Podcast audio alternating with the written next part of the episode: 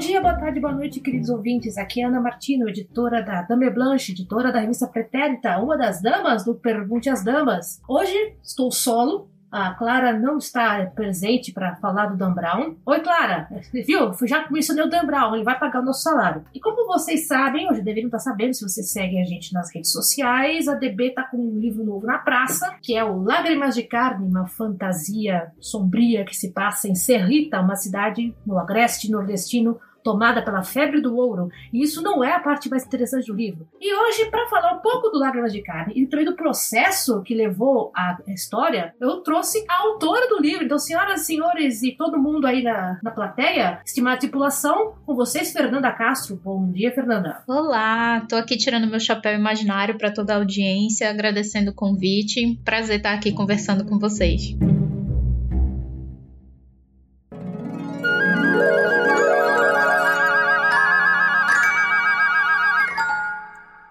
Pergunte às damas. Podcast. Mas antes de começar esse episódio do Pergunte às Damas, eu tenho alguns recados para passar para vocês, alguns recados rotineiros, que é o número 1, um, vai lá no iTunes Store ou nos agregadores de podcast e dê 5 estrelas para o Pergunte às Damas, para o 12 Trabalhos e para o Desafio X Máquina, pois isso facilita que o nosso conteúdo possa ser encontrado por demais escritores nas outras plataformas. Número 2, se você tem alguma dúvida sobre o mercado editorial e quer que ela seja respondida aqui, você pode enviar ela para o e-mail os12trabalhos@gmail.com. A gente também garante a confidencialidade dos autores das perguntas, ao menos que vocês peçam para serem citados no programa. E não se esqueçam, qualquer dúvida, pergunte às damas.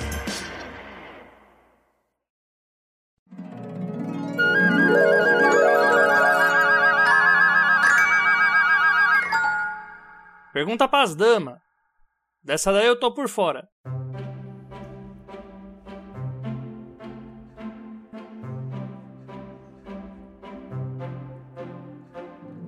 Fernanda, se eu, eu sei que perguntar pro autor sobre o que, que é o seu livro é deixar o cara na, na berlinda. Já, já deve ter respondido umas 500 vezes isso, né? Mas se, se tiver como resumir como pro público que não sabe ainda do que se trata o Lágrimas de Carne, como é que você resumiria a história? É bom estar tá repetindo tantas vezes, porque eu sou muito ruim de resumo, então eu meio que já dou uma treinada, sabe? A gente vai aprendendo a fazer isso com o tempo. Né, coisas que os autores odeiam, fotos de divulgação e... Me diz, fala um pouco do seu livro. Ah! É, o, primeiro, o primeiro pitch, assim, entre aspas, o primeiro pitch que eu mandei pra Gabi Colissigno tinha apenas duas páginas, então assim, você imagina o quão boa de resumo eu sou, né? Mas vamos lá. O Lágrimas de Carne, ele vai tratar tratar principalmente da relação conturbada de uma família um tantinho inusitada. Em Serrita, enquanto está acontecendo a febre do ouro e as pessoas elas estão é, correndo para ver quem encontra primeiro a, a, localização da jazida, a gente vai ter uma carpideira que o trabalho dela vai assim um pouquinho além de só prantear os mortos alheios e para ajudar no trabalho ela tem dois filhos adotivos, Swindara, que é uma quase mulher quase coruja, e Carcará, que é um quase homem, quase falcão. E aí acontece um determinado evento, que eu não vou explicar muito o que é, que coloca essa relação deles à prova. A garganta de Carcará não consegue digerir determinada coisa que acontece e é aí que tudo se desenrola. E mais vocês tratem de comprar o livro, senhoras e senhores que estão nos ouvindo na plateia. Já está disponível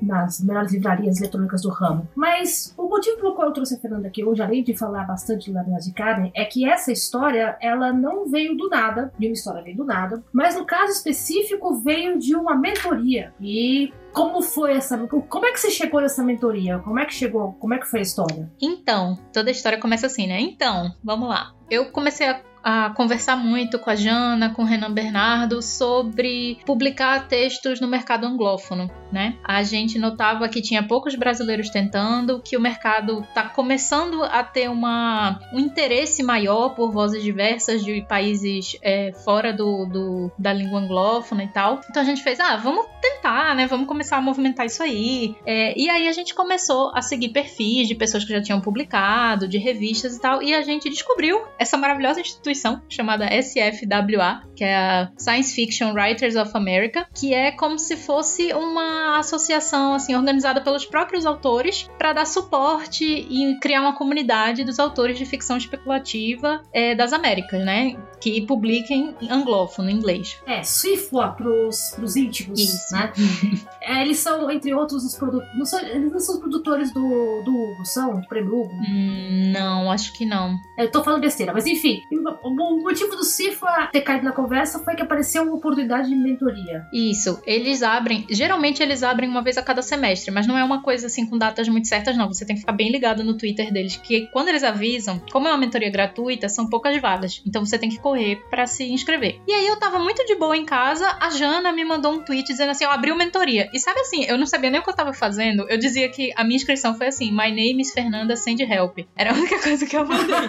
Porque foi, eu fui descrevendo assim, porque dizia: fale o que você deseja alcançar com a sua carreira, tá? Eu lá, tarará, tarará, tarará, mandei e acabou que eu fui selecionada. E o que essa mentoria faz é criar pares entre autores que estão começando e autores mais estabelecidos no mercado. Então, assim, além do programa ser ótimo, eu ainda dei a sorte de encontrar uma mentora maravilhosa, que foi a Kerstin Hall, que ela é uma sul-africana e ela tem duas publicações com a Thor.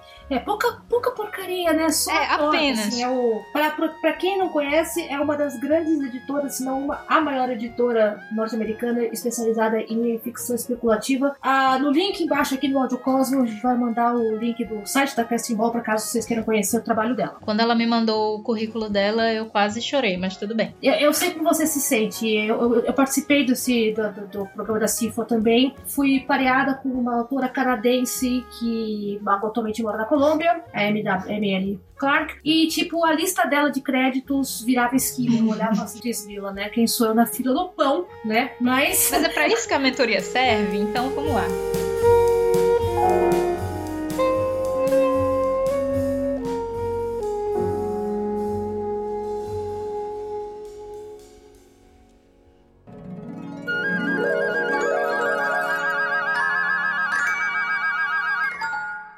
Pergunta pras damas. Eu tô de folga hoje. Tô respondendo nada.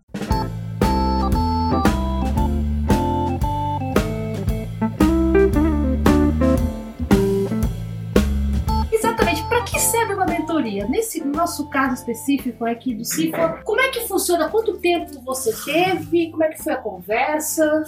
A mentoria, ela é, por definição no programa, ela tem a duração de três meses. Então a gente começou em. Foi no finalzinho de dezembro, então vamos dizer janeiro, fevereiro, março. Essa é a época em que os mentores, eles realmente são, assim, obri- entre aspas, obrigados por contrato, né? Apesar de ser um trabalho voluntário, a dar assistência aos autores. Mas a Care, eles deixam você bem livre pra, se você quiser continuar essa conversa, depois você continuar. E a gente troca e-mail até hoje, né? Então, o que a gente fez na mentoria, no meu caso, foi eu queria entender como funcionava o mercado anglófono, como eu poderia é, criar uma estratégia que me ajudasse a ganhar experiência mais rápido, entender é, o que cada revista estava procurando, criar uma estratégia de envio também, porque as respostas demoram, as filas são longas, e também entender como é que uma pessoa de fora do mercado anglófono, principalmente uma pessoa que não é a língua nativa, podia trazer uma coisa fresca, uma coisa inovadora em questão de temática, em questão de forma e estilo do texto, sem com isso vender uma coisa exótica, sabe? Do tipo, olha só como nós somos é, diferentes aqui no Brasil, vejam minha cultura, samba, futebol, sabe? Eu não queria pasteurizar isso e vender como uma coisa exótica, mas eu queria trazer verdade, eu queria trazer elementos novos. O que é sempre bom, a pessoa agradece muitíssimo não, não sermos conhecidos somente pelo samba. E nisso, foi você que sugeriu a ideia de fazer uma história, fez uma história em Serrita, você explicou pra mim que a sua família é da região, Isso. né? Ou ela, ou ela perguntou sobre como é que funcionou isso. É, no começo, na verdade, foi assim, a, a mentoria ela calhou de ser bem no início da pandemia, então a gente passou muito tempo explicando é, sobre como funcionava o mercado editorial e como estava a crise econômica dos nossos respectivos países com o começo do coronavírus. Parênteses, sentamos, choramos, seguimos. Exato. Inclusive, é bem engraçado como a África do Sul compartilha algumas, algumas similaridades com o mercado editorial do Brasil. Achei bem interessante. Pumba, tá aí uma coisa que depois você tem que me conversar sobre, que não teria a menor ideia Uhum. de como seria o mercado sul-africano de ficção científica. Eu conheço o mercado nigeriano, porque é o que chega aqui, Uhum. né? Por, por afinidade ao mercado marroquino. Uhum. Porque é, francofonia, mas África do Sul não conheço, então é uma coisa curiosa. Pois é. Aí quando a gente estava conversando sobre isso, eu comentei com ela que apesar do que do pouco que chega de Brasil para eles, ainda por cima geralmente é fora da minha região, né? Porque geralmente eles recebem notícias e têm uma, uma ideia do que é ser brasileiro a partir de ou Amazônia ou São Paulo, Rio. Então eu fui explicar para ela como era a minha região, né? Eu falei, não, é, eu moro na metrópole, na capital, mas é distante, moro na praia e tal. E a gente foi conversando, conversando, e ela fez, olha, talvez seja exatamente isso que você precisa colocar na história, né? Assim, para se encontrar. Talvez valesse a pena você fazer como exercício uma história que trouxesse algo que fizesse sentido para você antes do leitor, sabe? Então, uhum. eu fiz assim, poxa, tá, tudo bem. Então, quais são o, os lugares que ressoam para mim? Teria Recife, que é onde eu vivo, né? Passei a minha vida inteira aqui. Mas eu acho que as maiores ligações afetivas que eu tenho é com a cidade do interior da minha avó, que é Lagoa dos Gatos, não é Serrita. mas é, é, são, são cidades com perfis similares, assim, apesar de uma estar tá no finzinho do Agreste e a outra no sertão, mas elas compartilham várias características. E aí, assim, foram tempos muito felizes, de férias, de visões diferentes, conviver com muitas pessoas. Então me marcou muito e ao mesmo tempo, a minha avó, lá vou eu assim, mãe, desculpa, tô queimando a família. A minha Tudo avó... bem. Dona, dona mãe da é. Fernanda, se a senhora estiver ouvindo, é, não se preocupe. Ela te ama, viu? Não se preocupe. Eu juro que é com carinho que eu tô falando isso. Mas a minha avó é uma pessoa complicada, assim, sabe? Ela é dessas, assim, muito religiosa ela vai contar uma história, um acontecimento é envolto em mistério, ninguém sabe direito o que aconteceu no passado, e ela conta de um jeito, depois ela conta do outro, e muito supersticiosa. Então, assim, ela é uma figura folclórica na nossa família. Então, aí eu fiz assim, tá, então essa estética esse, esse pessoas complicadas, relações complicadas é uma coisa que fica muito na minha cabeça. E aí o que eu fiz para criar Lágrimas de Carne foi justamente trazer mais elementos que ressoassem em mim, que fossem importantes e ao mesmo tempo difíceis de lidar na minha cabeça. Então a gente trata de temas como a morte, como a lealdade da família, que são coisas que eu tenho dificuldade de processar e, bater o martelo assim, quem tá certo, quem tá errado. As, as melhores histórias são, são formadas por esse tipo de coisa, cara. Pelo menos na opinião da editora aqui. Tomara, né? Tomara. Espero ter feito direitinho. espero que o público concorde, pelo menos, que é de fato não tem, não tem como apontar um vilão direto, assim, na, na caruda. Nem sei se a história tem um vilão uhum. na caruda, assim. É de, de, tirar um pouco o ar. A Kirsten chegou a ler alguma, alguma coisa desse material originalmente? Ou você escreveu direto em português? Não, eu, na verdade o primeiro rascunho foi em inglês, mas ela não pôde ler porque, como ela é uma das editoras da BCS, que é uma das revistas, era antiético ela ler um material que talvez ela recebesse para avaliar. E, ah, ups. É, pois é. Então o que ela fez foi ela foi me guiando e me ajudando na construção da premissa da história. Então eu mandei para ela é, foto de carcará, foto de suindara, explicando o que era, as espécies e tal. E depois que eu construí mais ou menos o argumento na minha cabeça, aí ela, tipo, olha, eu só posso te ajudar agora sim. Tô em dúvida sobre questões de enredo, sobre questões de estilo, mas eu não posso ver o texto de jeito nenhum. Ó, oh, gente, pra, só pra, parênteses, BCS Beneath Ceaseless Skies, que é uma revista norte-americana um, de fantasia, em universo secundário, que eu adoro. Uhum, maravilhosa. Né? Que, assim, o, o, primeiro brasileiro que publica lá manda uma caixa de bombom. Não, e inclusive é engraçado, porque a BCS, além da Kerstin ser editora, então eu já tenho uma relação de amor com a revista. Quando eu terminei o primeiro Rascunho de Lágrimas, que ele tinha é, 6 mil palavras, eu submeti pra BCS. E eu não passei, né? Acontece na vida de todo escritor tentando o mercado anglófono. Não passei. Mas eu consegui avançar para uma fase em que eles me deram um feedback bem grande, assim, bem extenso. E outra das editoras ela colocou assim: olha, eu gostei, tará, tará, não vou dar spoiler sobre a história, né? Mas eu acho que a história tá apertada, que você tem mais coisa para contar. Então eu fiz assim: tá, não vai funcionar como conto, vai virar noveleta. E aí eu comecei a trabalhar nesse texto pra ir desenvolvendo melhor os personagens, a relação entre eles. E aí apareceu a chamada da Dame Blanche. Então, Não, uma coisa que, é, que você mencionou e que eu queria, levantar é essa mesma ideia de que o texto é apertado para às vezes o texto não cabe num conto e, e você tem que expandir, ou às vezes você descobre que você escreveu demais uhum. e você tem que cortar. Como é que é a sensação, tipo, você, ok, eu, eu acho que eu tenho que botar mais, mais, mais osso aqui, botar mais carne nesse negócio? Como é que. Porque pra mim, cada vez que eu vejo isso, é aquela coisa de, ok, talvez eu precise expandir um pouquinho mais, que droga. é, assim, é aquele negócio, né? Escritor sempre odeia escrever, né? É a coisa mais sofrida pra gente, apesar de ser a mais amada. É, a gente gosta de ter escrito, não gosta do ato de escrever, isso, né? Isso. Mas eu acho que casa um pouco com a questão da mentoria também. Eu acho que é importante ter gente que aponte isso, porque a, assim, o conhecimento de você ter uma ideia e já saber é, orçar mais ou menos em quantas palavras aquilo ali vai caber, ou pelo menos um intervalo, né? Ah, vai ser romance, vai ser conto, vai ser ficção relâmpago. É uma coisa que você aprende a partir da experiência, escrevendo muito, fazendo muito, e através da visão de alguém que já tenha mais experiência, mais bagagem com isso. Então, outra mentoria que eu fiz também com o Sol Coelho alguns meses antes da mentoria com a Kerstin. Também me deu um pouco dessa visão, a Kerstin me deu um pouco dessa visão, e agora eu noto que quanto mais eu escrevo, mais eu tenho noção mais ou menos de em quanto espaço cabe as ideias que habitam minha cabeça, sabe?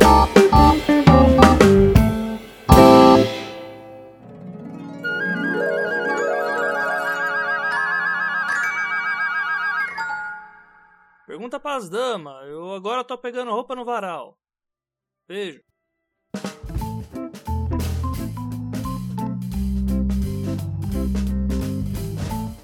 Quem você recomendaria uma mentoria? Eu sinceramente acho que para todo mundo que escreve, eu não acredito muito em autor pronto assim, sabe? Não tenho mais nada para aprender, não tenho mais nada para evoluir, porque eu, assim, lógico, a mentoria ela traz mais benefícios para quem tá começando, para quem ainda não tem muita segurança de encontrar uma voz, encontrar um estilo, mas eu acho que todo autor pode, se beneficiar de uma visão de fora, de uma visão diferente, sabe? Eu acho que só tem a somar.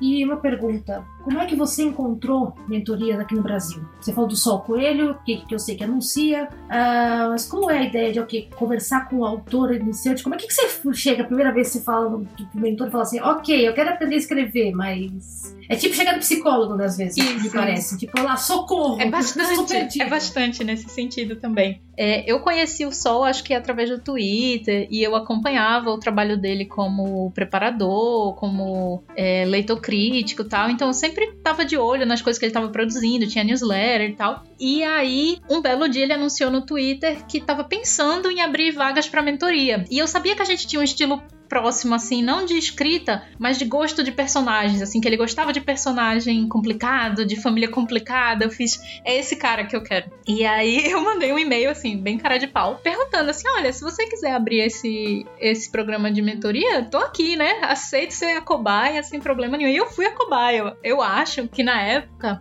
o Sol, se não era só eu, tinha mais uma ou duas pessoas mentoradas. E aí foi engraçado porque Sol me ajudou a desenvolver uma coisa que eu demorava para conseguir, que era dar voz e dar personalidade aos personagens antes de escrever. Então, ele me ajudou com exercícios, é, me treinou a fazer outline, porque eu era uma grande jardineira. e... Eu não vou falar nada, não vou falar nada, não vou falar nada. Ah, com as pessoas sem quanto jardineiro! É, eu não vou dizer que eu sou uma arquiteta hoje em dia, mas assim, eu consigo ser uma, uma jardineira planejada, sabe? Uma jardineira que sabe onde estão as ferramentas, pelo menos. Que não vai assim na. na sabe? Na, na doideira. eu falo que, que isso é paisagista. Isso, pronto, exatamente. paisagista. Eu sou paisagista, então. Exatamente. Então, ele desenvolveu muitas habilidades que me ajudaram a criar histórias, a pensar em histórias, sabe? Mais do que a questão de estilo ou de escrita em si. E aí eu tenho uma história que eu desenvolvi na mentoria do Sol, que ainda tá em construção, porque eu quis reescrever por N motivos e tal, mas que eu já prometi a ele que um dia essa história vai ver a luz do dia. É... E quando a gente terminou essa fase de pensar na história, no arco narrativo, no desenvolvimento dos personagens, eu comecei a escrever. Aí o Sol ele também colocava metas, porque escritor é uma pessoa que ela precisa de que ele precisa de acompanhamento, de alguém que segure a mão e diga vai conseguir e tudo bem, vamos, vamos, sei lá, fechar tantas palavras no mês. E ele ia acompanhando capítulo a capítulo e ia também fazendo apontamentos do tipo, ó, oh, tá faltando um pouquinho de detalhe aqui, ou então, ó, oh, tá criando uma barriga aqui, presta atenção, tal. E aí ele foi me acompanhando nesse processo e eu sinceramente acho que eu não teria a visão que eu tenho hoje sobre essa história sem o auxílio do Sol. Olha aí, gente, tá vendo? Pra quem tem medo de pegar alguém ler o seu texto antes, quem tem medo de editor, etc., Ai, gente, mentoria, percam esse medo, é sério. A melhor coisa do mundo é ter gente mexendo no seu texto. Olha só, falando isso pra mim, olha que tu não tá gravando, hein? Eu sou uma das poucas pessoas que defende isso. Eu adoro pessoas mexendo no meu texto. Eu não tenho esse, esse pudor. Olha, eu perdi o pudor há muito tempo. Eu trabalhava em imprensa. Então é, pronto.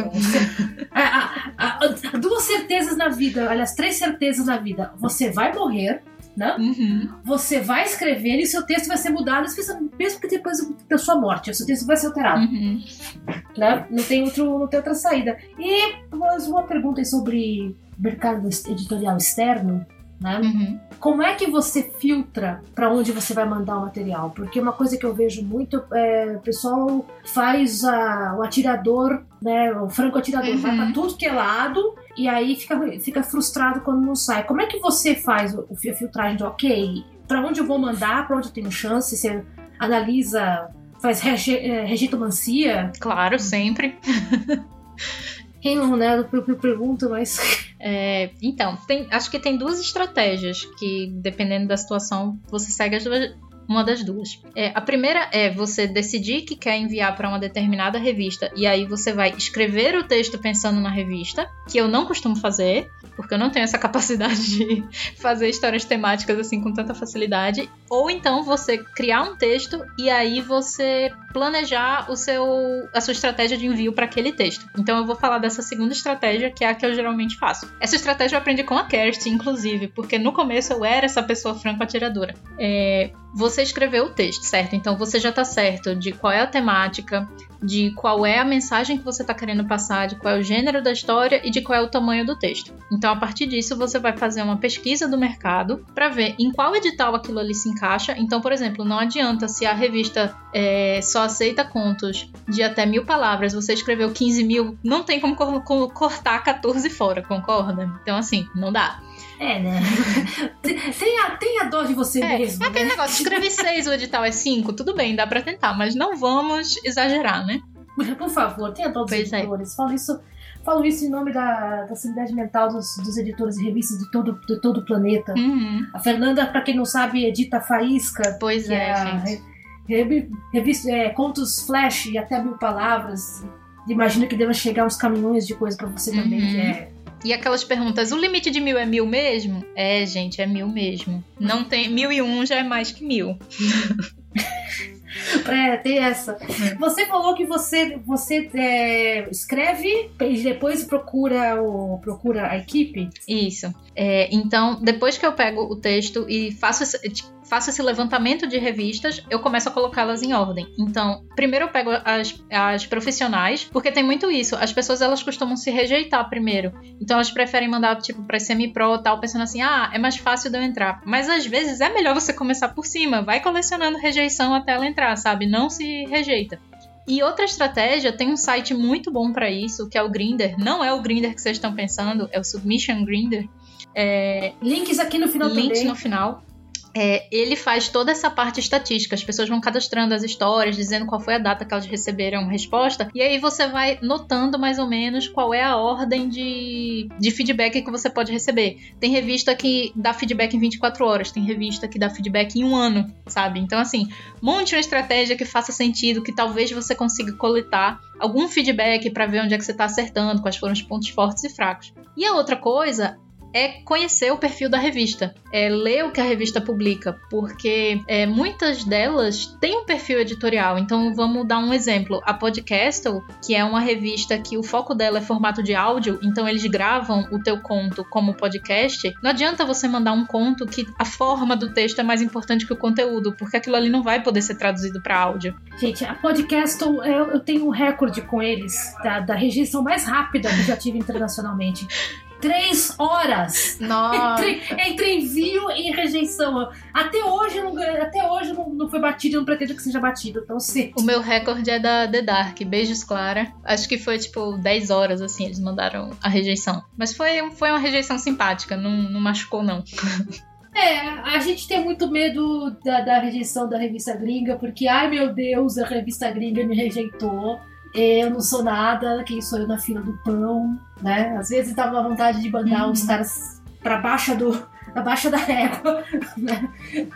pra. Pô, o que vocês, vocês não entendem da minha arte? Não é normal, é. gente. Não. Ser rejeitado faz parte E as primeiras doem mais. Depois você vai aprendendo, vai desencanando. E às vezes você recebe umas rejeições tão encorajadoras que o sentimento é de vitória, sabe? Você fica muito feliz. Olha, a melhor rejeição que eu já recebi na vida de revista gringa, eu, eu imprimi e coloquei na parede. Uhum. Que foi do, que foi do Cici Finlay pra uh, Fantasy and Science Fiction. Uhum. Uh, ele não publicou meu texto, mas ele mandou, ele mandou tanto elogio que eu falei, ok, vai, pelo menos a gente. Eu tentei, tudo bem, uhum. né? Mas uma coisa que você levantou aí, eu queria reforçar para os ouvintes, é assim, não tenha medo de mandar direto para as grandonas. Isso. Né? É uma coisa que eu queria reforçar, não se autocensure, deixa que a revista censura você, não se preocupa. Exatamente. É o trabalho Mas, deles te é... rejeitar, não você.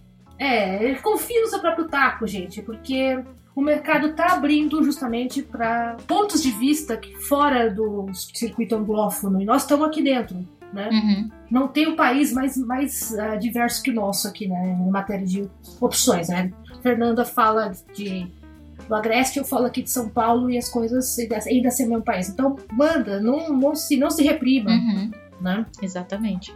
E assim, eu vou mandar uma pergunta assim, daqui a 10 anos, quando a gente voltar esse podcast, você vai me querer me matar, mas qual é a revista dos sonhos? Aquela que você fala assim, eu vou ficar, se eu publicar aqui, pode morrer amanhã, tô feliz da vida. Olha, BCS, não tem pra onde.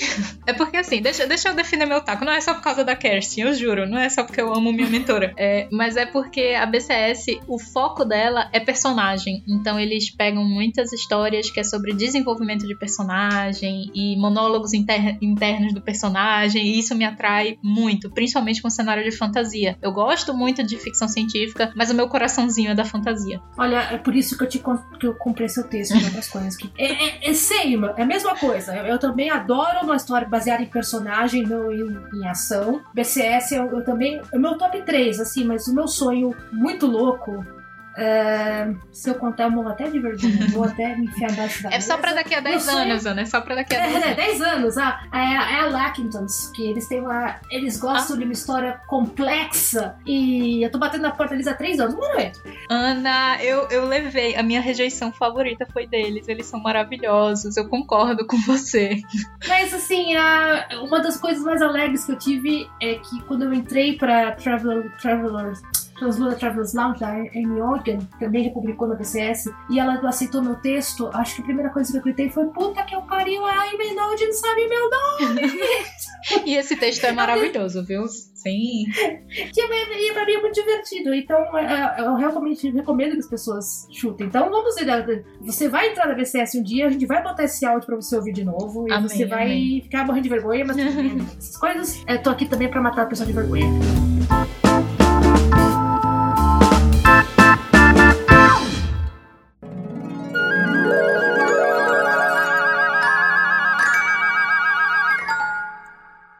Pergunte às damas. Podcast. Fernanda, estamos fechando aqui né, o programa. Então, esse, esse é aquele momento que, além de vender o Lágrimas de Carne, se você quiser vender, vende o seu peixe. Tá com curso, tá, com, tá no Twitter, tá no Instagram, tá fazendo bolo de roubo, tá vendendo carro, quer, tá procurando parzinho pros calopsitas. É, agora é a hora. Manda ver. Então, bolo de rolo, bolo de rolo ainda não faço, porém, é, além de escrever, e gostaria muito que vocês pudessem ler Lágrimas de Carne e principalmente me contar o que acharam, porque é aquele livro que eu queria muito saber quem as pessoas acham que tem razão, então eu tô mais curiosa do que outra coisa. Mas eu também sou tradutora, preparadora e revisora de texto, então mandem frilas, estou sempre à disposição. É, eu sou editora na Faísca e agora também na Mafagafo, então eu convido vocês a não só conhecerem o projeto, porque é um jeito fácil, é um jeito acessível e gratuito de conhecer outros é, autores e outras vozes do Brasil em vários, é, em vários momentos da carreira, né? A gente tem autores começando, autores que já estão há não sei quantos anos de estrada, e também que vocês mandem textos pra gente, que a gente tem o maior carinho em receber, em editar e, e fazer o melhor possível para apresentar essas pessoas para a comunidade de escritores. Eu também faço parte do Coven de Escrita, que são autoras aqui de Recife que se reúnem para falar sobre sobre é, carreira, é, histórias, escrita. Então, se você é do Nordeste, se você é do Recife, entre em contato. A gente também adora conhecer o pessoal daqui. E é isso. E aí, gente, como de costume aqui para fechar, vocês me encontram no anamartino.com, Ana com. Lá tem o link pro Twitter, pro Instagram, para o, a newsletter. Durante o NaNoWriMo, novembro de 2020, o Instagram vai estar com o evento. Eu vou estar 30 dias de 30 fichas de personagem para que você inventar a sua história. Então, compareçam. Uh, como sempre, a editora da Blanche, edite da Blanche no Twitter, a editora da Blanche por extenso no Instagram. O site vai voltar uma hora. Ah, e assim como sempre, né? Se você tem dúvidas, sugestões, quer que a gente traga outros autores para conversar, quer reclamar que a Fernanda não falou se o. não falou do, alguma coisa que você gostaria de ouvir, né? Não deu, né? não deu spoiler. Assim, não... não deu spoiler, quer reclamar que faltou spoiler. Ah, quer quer fazer perguntas, quer perguntar onde é que o reunião do River, é, não se aveste, os 12 trabalhos, arroba gmail.com. Lembrando sempre, o 12 é numeral. E como sempre, gente, qualquer dúvida, sugestão, qualquer coisa, pergunte às damas.